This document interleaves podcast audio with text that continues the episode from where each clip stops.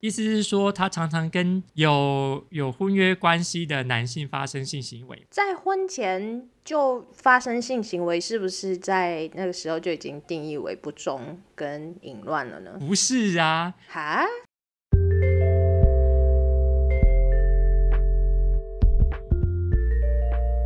这是神上帝的酷儿 Queer of God Podcast。大家好，我是查令。大家好，我是柳丁。我们今天讨论的经文是《何西阿书》第一章第二节到第十节。我来先读，我读是和合本修订版。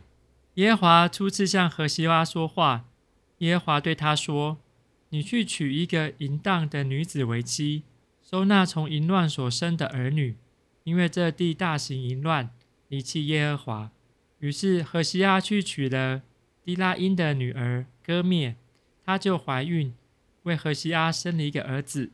耶和华对何西阿说：“给他起名叫耶斯列，因为再过片时，我要惩罚耶户家在耶斯列流人血的罪，也必终结以色列家的王朝。到那日，我必在耶斯列平原折断以色列的弓。”歌灭又怀孕，生了一个女儿。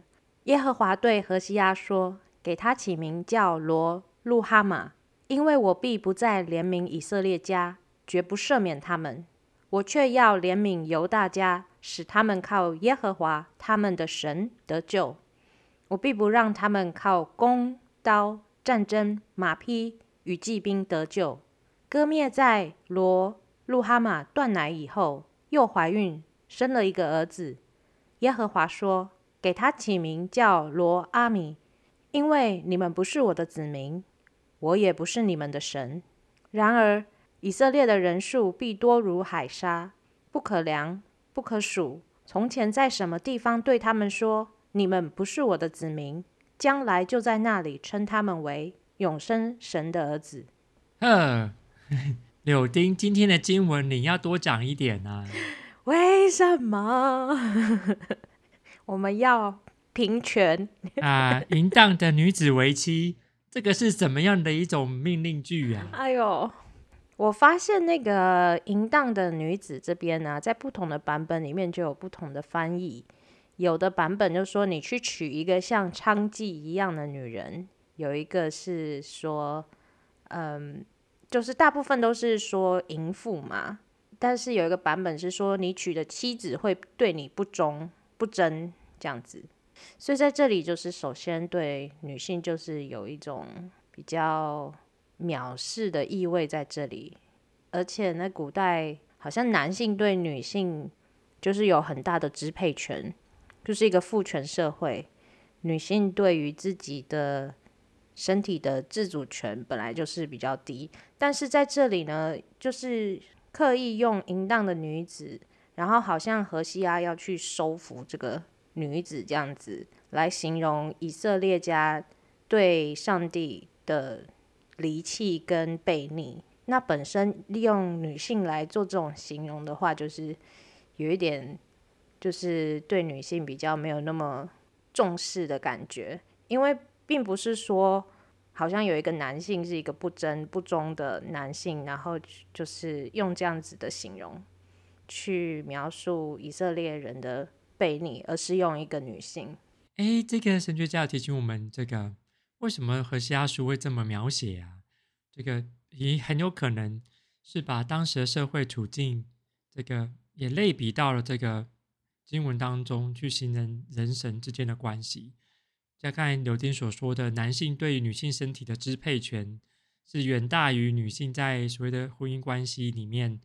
对自己的身体或对整个婚姻关系当中的支配权或发发生的权利，像这段经文里面根本就没有让这个 歌篾有自己讲话的机会，就直接是这个男性的耶和华上帝跟男性的荷西阿决定了这个女性就是一个淫乱的，不管是翻译版本是什么，就已经先决定好了这个女生的角色是怎样。然后你刚才这个柳丁提到重要字去收服她，收服这一个。淫乱的女子，哎，好像成为这个男性的这个重要的角色，或是在关系当中重要的功能，去面对一个时常会这个犯淫乱的这个女子。对，那这哎，这样不公平嘛，对不对？啊？什么？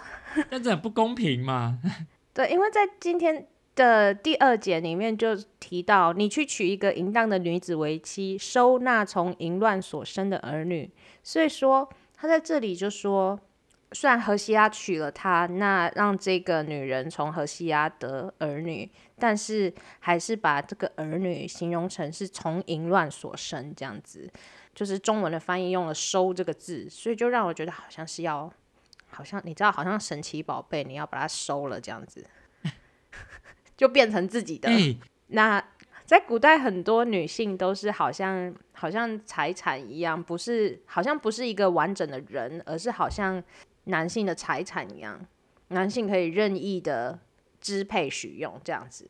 哎、欸，不过我们应该来讨论一下，哎，这个到底这边的淫乱是什么意思？哎，我这边的翻译是淫荡的女子，嗯，然后收从那所淫乱所生的儿女。哎，这个淫淫乱淫荡啊，这个可以有一些不同的了解吧？那在那个淫荡的妻子这个所用的这个。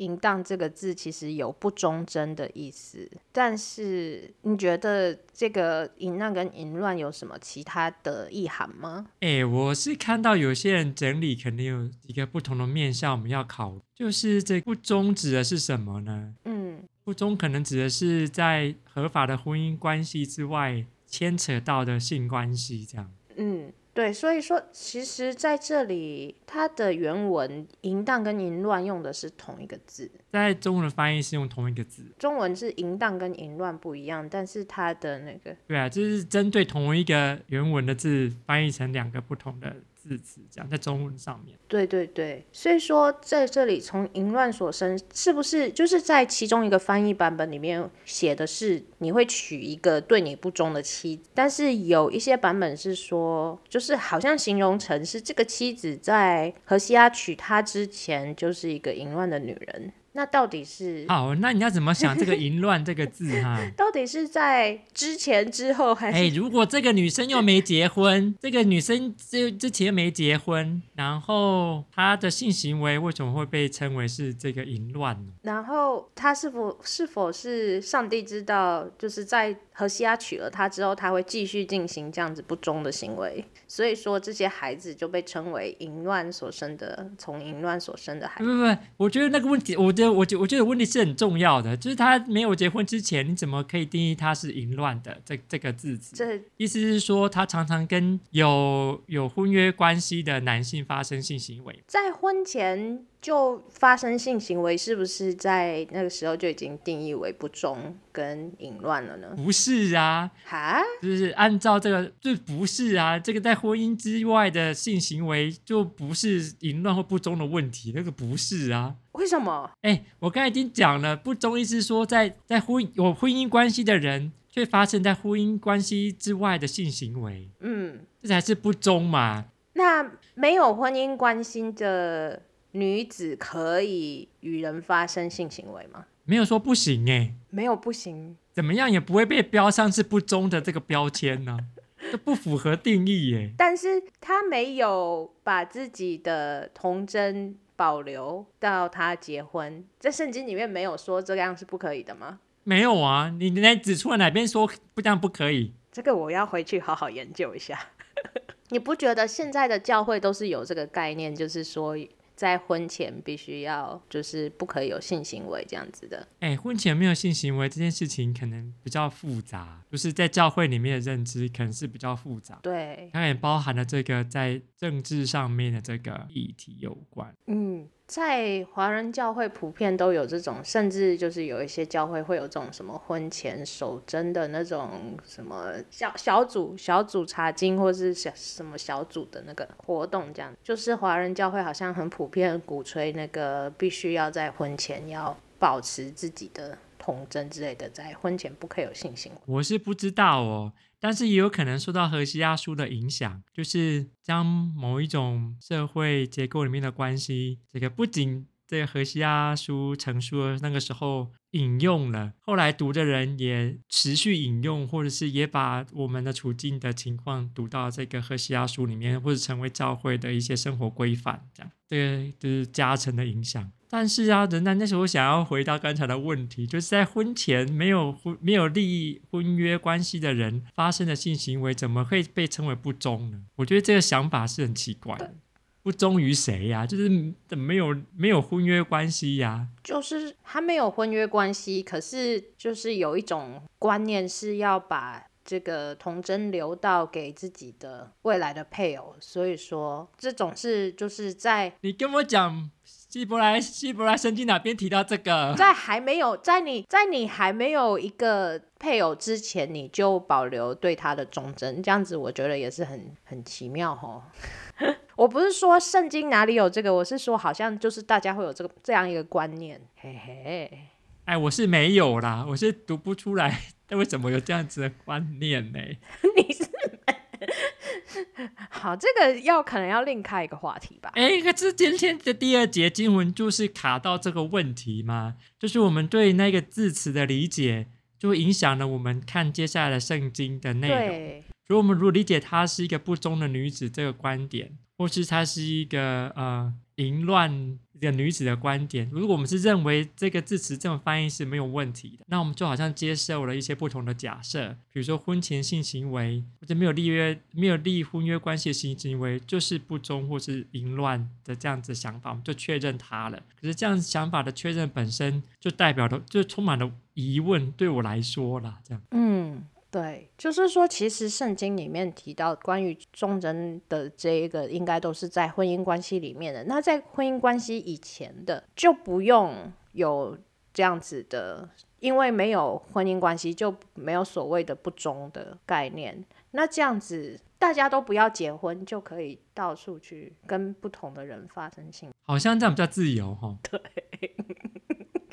所以好像哪里怪怪的，你不觉得这样好像哪里怪怪的？欸，因为这边卡到一个，这边卡到一个麻烦的问题，就是何西阿书可能想要利用婚约的这种关系，立婚姻约定的这种契约关系，将它类比到上帝跟以色列之间所这种立的约、立的盟约的关系，做这样子的类比跟平行的比照。所以这种呃，所以如果是没有立约的关系的情况。就不会产生所谓的不忠的问题。不过在应该是在《生命记》里面有提到，如果说一个人娶了一个女子为妻，发现她就是在在那个结了婚之后的初夜，发现她没有贞洁的证据，可以把她给带回她的父家，然后好像就是可以惩罚她之类。这也跟不忠也没有关系，这跟财产侵犯权有关。它等于是说，在《生命记》那样子的经文里面，等于是间接描述了说，对，好像是比较像财产侵犯，因为他那样子的描述方式比较像是，就是在发现这个女性初夜的时候，就是结了婚之后，发现她已经不是童贞女了，好像就可以把她用石头打死之类的。那这样子其实是物化女性，好像财产一样，因为你男性在婚前失失去童贞的话是。无法辨别的嘛？对对，也没有惩罚。对，所以 哎，最好是每个每个女性在所谓的低质性行为的时候都会流血哦，最好这个是真的是医学证据哦。所以说这样子还是一样，就是古代把女性作为视为财产一样，然后物化女性，并且就是不平等的对待女性这样子。男性不需要有贞洁的证证据，但是女性必须要有。我很，我现在发，我现在很困扰。你对贞洁的理解是这个建立在财产归属权的这件事情上面吗？还是在其他事情上？我们还是回到河西阿叔好了，不然这样会录不完。对呀、啊，你为什么要扯到一个很复杂的观点呢？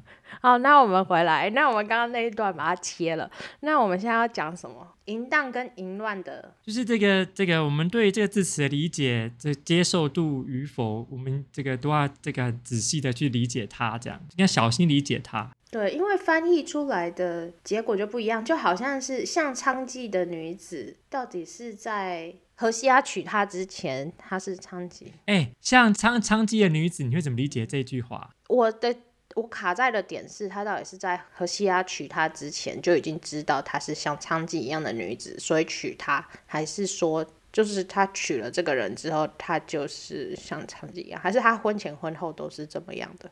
哎、哎，这是这是第二个问题。第一个问题是，你怎么理解像娼妓一样的女子这样子的描？她到底想要说的是什么？我觉得像娼妓一样的女子是那种翻译的问题。她的意思应该是说，这个女子不是只忠于荷西啊，她会跟其他的人发生性行为这样子。所以你呢，见证在这个就是忠贞的这样子的观念上面。对，因为那个地方是。耶和华说：“嗯，以色列民没有忠贞于耶和华，所以就用淫乱的女子作为不忠的这种象征。嗯，不过这个女子还是为荷西阿生了三个小孩。像娼妓一样的女子啊，我们的刚才提到这个，有点提到，可能是一个部分，就是所谓的忠贞。但是像娼妓本身，它有所谓的忠贞这样子议题吗？如果以这个以身体的这个愉悦成为交换，某种程程度的交换，成为一种职业，这个本身好像并没有所谓的忠贞的问题耶。嗯，而且娼妓是合法存在于以色列的社会当中的。所以那翻译里面大部分的版本还是会使用淫荡或淫乱，而不会使用像娼妓一样的女子。好像我只看到一个版本是用娼妓。那其他的版本都是用淫荡或淫乱比较多。那有一个版本是会对你不忠的妻子，所以其实重点可能还是在于不忠这件事上。那娼妓只是那个版本翻译者的诠释。我看到的女性主义神学家，他们比较倾向于这个像娼妓一般的女子这样子的翻译。为什么会这样子？他们的解释是什么？他们的解释是啊，像娼妓一般的女子的概念，在来读这段经文就可能比较行得通。如果把娼妓当成是一个专门的职业来看，但代表的是这个女子很有办法运用她的身体来取悦所谓的男性。嗯，呃呃，在婚前，在跟荷西阿结婚之前是这样，在跟荷西阿结婚之后也是这样，所以以至于这荷西阿，哎，一连跟他生的这个三个孩子，就是意思是荷西阿一方面也享受在跟这个割灭的这个身体互动当中啊，嗯，而且好像看起来是没有法拒绝这样子的一种身体上面愉悦一种享受的邀请，而且持续的跟他有了性行为这样。那这个。这方面也是让女性的身体，女生女性运用她们的身体是有她自主权的吗？那这样子要如何解释上帝用淫乱这样的行为来形容以色列民背逆上帝？因为这样子是把这样子的一个行为视为是一个非常负面的形象，是不忠贞的意思，然后是等于是离弃背逆上帝的意思。这个就牵扯到第二个想法，就是所谓的忠贞是什么意思呢？是指这个遵循所立的约嘛？吼，嗯，不管是婚约啊，或者是上帝跟以色列立立建立这种盟约关系，应该有这这这应该是有没有呃遵从这个立约的内容，才是所谓的忠贞的概念。可是如果我们看这个啊，歌篾好了，他的描述好像看起来。割灭好像在结婚之后就没有跟婚姻之外的人发生性行为。他没有说，没有说，对。但是你可以假设他有，但是看起来都是没有。所以我们怎么样理解这个所谓的“淫乱”这个字呢？这个应该可以思可以思考的是，诶，如果这个女性善于运用自己的身体来取悦自己，也取悦荷西亚在这边所说的，难道这样子的运用方式本身？是不能被接受的。其实我本来在读的时候也觉得他没有说，所以我原本以前第一次读的时候是以为是荷西阿娶的这名女子本本来是淫乱的，但是他娶了她，等于是收了她，收服她，就是管辖她。那他就没有再行淫乱了。可是问题是，现代中文译本二零一九版本，它的翻译方式就让我读起来就又很不一样。他这里的翻译是写：上帝对那个荷西阿说：“你去结婚吧，你娶的妻子会对你不忠，呃，会对你不贞，你们的儿女也会像他一样对你不忠实。”所以这样子读起来意思就完全差很多了。好像是婚前怎么样不知道，但是婚后之后，这个妻子会对他不贞，然后他他们所生的儿女也是一样不忠实，就觉得这个完全跟我以前的我跟我以前想象完全不一样。我的理解是这样子的，嗯、它有它，我觉得它有两种不同的层面的。另外一个层面是这个，如果以色列跟以色列，呃，当时跟耶和华立约那一群人，跟后来那一群人的后代，这边指的是以色列北北北国以色列，他们并没有继续的这个跟随耶和华。如果这件事情本身是一个所谓的违弃盟约，是一个不忠、不忠实于盟约的状态的话，这样的理解我就可以明白的。可是我们不能因为这个割灭，他享受于身体或者性上面的欢愉，而把它标上是它是一个不忠的或是淫乱的这样子的标签。所以从经文证据，我们并没有办法找到其他的他所谓的在婚姻关系当中所谓的。不忠实于婚姻关系的其他的描述。嗯，那么上帝这个样子用割灭来，好像跟那个以色列民的原本的悖逆离弃做了一种对比。但是耶和华的利益是要拯救，是要最终还是会要拯救那个以色列人嘛？最后在今天的第十节里面。说以色列的人数必如海沙，不可量，不可数。从前在什么地方对他们说，你们不是我的子民，将来在那里必对他们说，你们是永生神的儿女吗？那其实好像耶和华是在铺路，是要从这个被破坏的立约关系里面实行拯救的。对，这个是耶和华的这个啊、呃、利益。可是这个好像后来耶和华也没有拯救北国以色列。那怎么办呢？那我们要怎么去解释这一整桩事件？